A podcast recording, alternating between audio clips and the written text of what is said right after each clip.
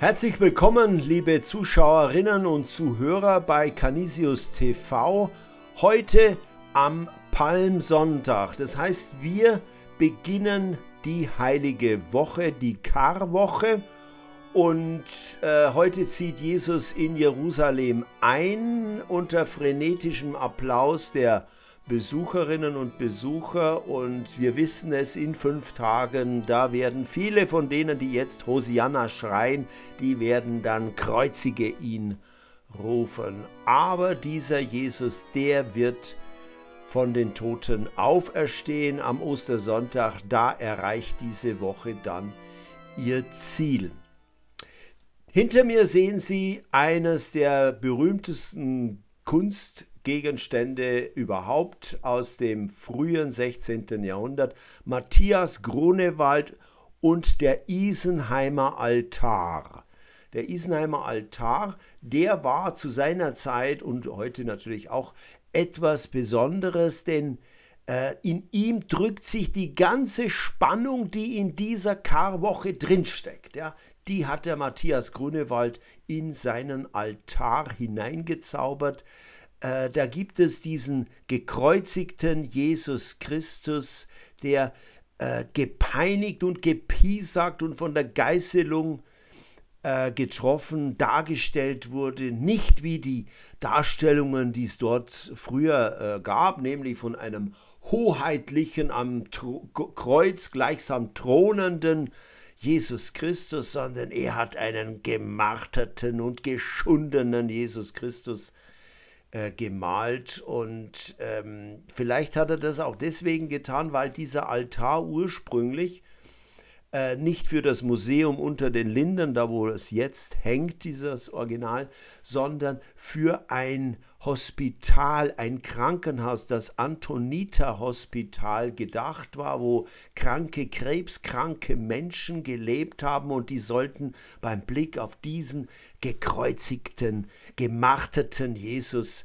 da sollten die Kraft finden, ihr eigenes Schicksal auszuhalten. Ich zeige Ihnen mal ein Detail dieses äh, gekreuzigten hier. Sie sehen das hier ganz grausam mit äh, Striemen, Holzstücken in die Haut hineingehauen, ganz zermergelt, die Lippen ganz blau. Also ein furchtbar leidender Jesus Christus. Aber das ist eben nur die eine Seite der Medaille und es gibt auch noch eine zweite Medaille. Niemand, wage ich einmal zu behaupten, hat den Auferstandenen so glorios gemalt wie äh, Matthias Grunewald mit diesen Farben, mit dieser Leuchtkraft und wie dieser zermarterte Jesus, wie der aus dem Grab herauskommt, ja, da bricht sich das Licht in ihn, da verschwimmen die Konturen. Wir lesen jetzt einen kleinen Abschnitt aus der Leidensgeschichte, die heute in den Kirchen verlesen wird, und zwar äh, da die Leidensgeschichte nach Lukas ja nur alle drei Jahre verlesen wird. Äh, deshalb wird auch dieser Abschnitt, den nur der Lukas hat, der wird auch nur alle drei Jahre vorgelesen. Das ist der Abschnitt mit den beiden Verbrechern, dieser letzte Trialog zwischen den beiden Verbrechern und dem sterbenden Jesus Christus. Ich lese Ihnen den Abschnitt mal aus dem Lukas-Evangelium vor. Zusammen mit Jesus wurden auch zwei Verbrecher zur Hinrichtung geführt. Sie kamen zur Schädelhöhe. Dort kreuzigten sie Jesus und die Verbrecher, den einen rechts, den anderen links. Einer der Verbrecher, die neben ihm hingen, verhöhnte ihn. Bist du nicht der Messias? dann hilf dir selbst und hilf auch uns vor allem. Der andere wies ihn zurecht und sagte, nicht einmal du fürchtest Gott? Dich hat doch dasselbe Urteil getroffen. Uns geschieht Recht, wir erhalten den Lohn für unsere Taten. Aber der da, der hat nichts Unrechtes getan. Und dann sagte er zu Jesus, Jesus, denk an mich, wenn du in dein Reich kommst. Und Jesus antwortete ihm, Amen, ich sage dir, heute noch wirst du mit mir im Paradies sein. Soweit dieses Gespräch. Drei Punkte zu dieser Szene. Erstens Rettungssauriere. Rettungssauriere. Einige von Ihnen kennen vielleicht Captain Blaubeer, den Titelhelden von Walter Mörs Die 13,5 Leben des Captain Blaubeer. Und eine der interessantesten Figuren in diesem Buch ist Mac, der Rettungssaurier. Rettungssauriere sind leider eine aussterbende Art und Gattung, so Captain Blaubeer in seinem Bericht. Ihre Aufgabe ist es, Menschen zu retten, aber erst im allerletzten Moment, nicht früher. Und die Kunst des Rettungssauriers besteht also darin, jemanden aus einer ausweglosen äh, Situation voller Verzweiflung, allerhöchster Todesnot im allerletzten Moment zu retten. Manche Menschen, die reizen das Leben aus und verlassen sich in tollkühner Weise auf Rettungssauriere, die ihnen dann im letzten Moment schon irgendwie aus der Patsche helfen. Zweitens Rettung in letzter Sekunde.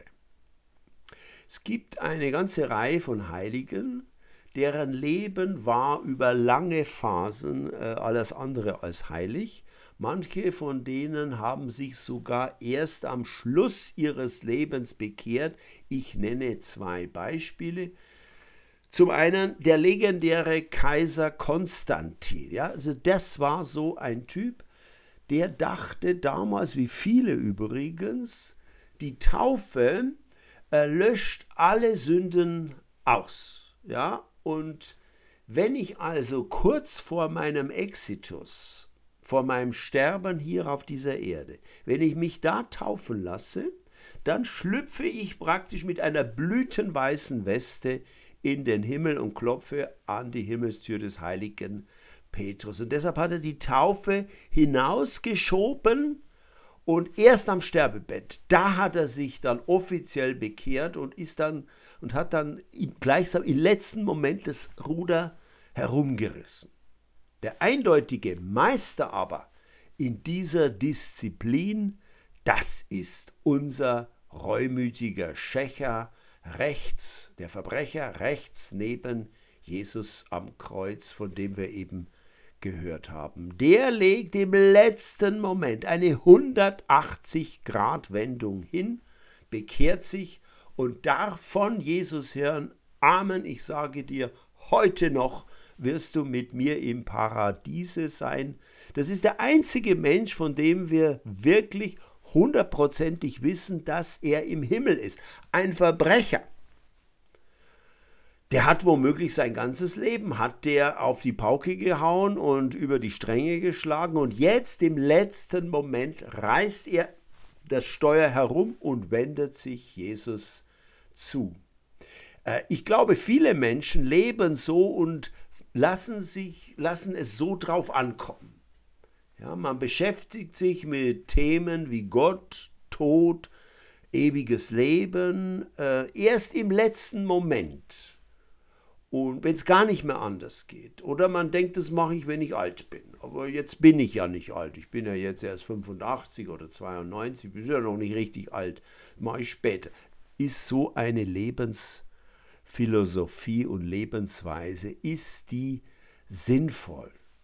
Drittens und letztens, lieber zu früh als zu spät. Ich habe noch zwei Nachrichten für Sie. Erstens die schlechte. Rettungssauriere sind definitiv ausgestorben.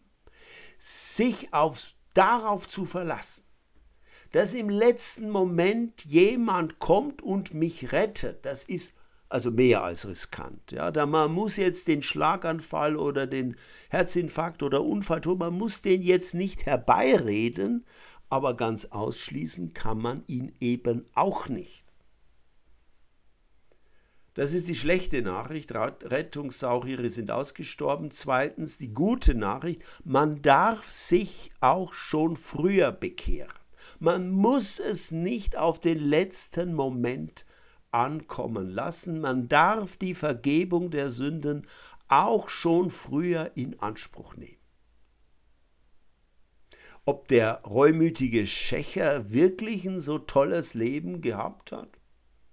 Vielleicht hat er die, die schon vor ihm an Jesus geglaubt haben, vielleicht hat er die belächelt, ja, für naive Idealisten oder Gutmenschen gehalten. Und er würde nicht so dumm sein und er würde die Chancen, die sich im Leben bieten, nutzen. Ja, also auch die an der Grenze und vielleicht auch schon ein bisschen jenseits der Grenzen von dem, was erlaubt ist.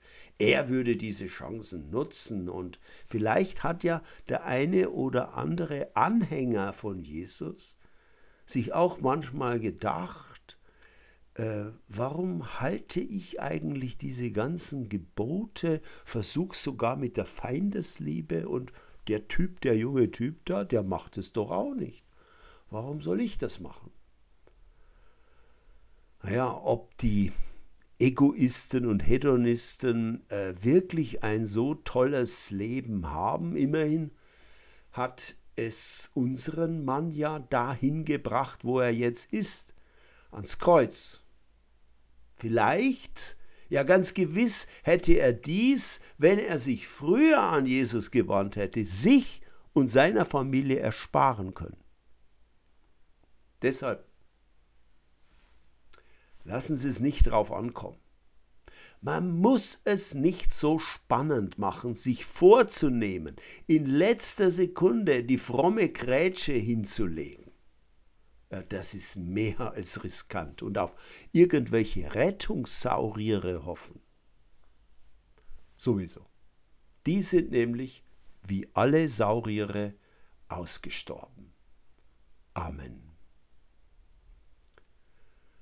Ich bete, Allmächtiger Gott, du hast deinen Sohn in die Welt gesandt, um uns zu retten. Wir bitten dich für die Menschen in der Ukraine, und in allen Kriegsgebieten dieser Welt, hilf uns noch größeres Unglück zu verhindern. Für alle Menschen, die die Fragen des Lebens auf die lange Bank schieben, lass uns die Relevanz unseres Lebens erkennen. Für die Kirche, dass sie die passenden Worte findet, die Menschen zur rechten Zeit auf Gott hin anzusprechen. Und für die Verstorbenen rette sie aus dem Tod und schenke ihnen das ewige Heil. Allmächtiger Gott, durch die Auferstehung deines Sohnes hast du gezeigt, dass du unser Leben retten kannst. In Zeit und Ewigkeit. Amen. Ja, ich hoffe, Sie sind heute gut in den Palmsonntag und damit in die Karwoche hineingekommen und äh, wünsche Ihnen, dass Ihnen jetzt die Dynamik dieser Woche, die Matthias Grunewald so einzigartig ausgedrückt hat, äh, dass sie diese Spannung an sich heranlassen oder sich selber in diese Spannung hineinstellen vom Hosianna am Palmsonntag bis zum Kreuzige hin am Karfreitag, aber eben auch dem Halleluja des österlichen Morgens. Der Herr segne dich und behüte dich. Der Herr lasse sein Angesicht über dir leuchten und sei dir gnädig. Der Herr erhebe sein Angesicht über dich und schenke dir seinen Frieden. Und der Segen des guten Gottes, des Vaters und des Sohnes und des Heiligen Geistes komme über dich und die Deinen und bleibe bei euch alle Zeit. Amen. Ich wünsche Ihnen eine gehaltvolle Karwoche.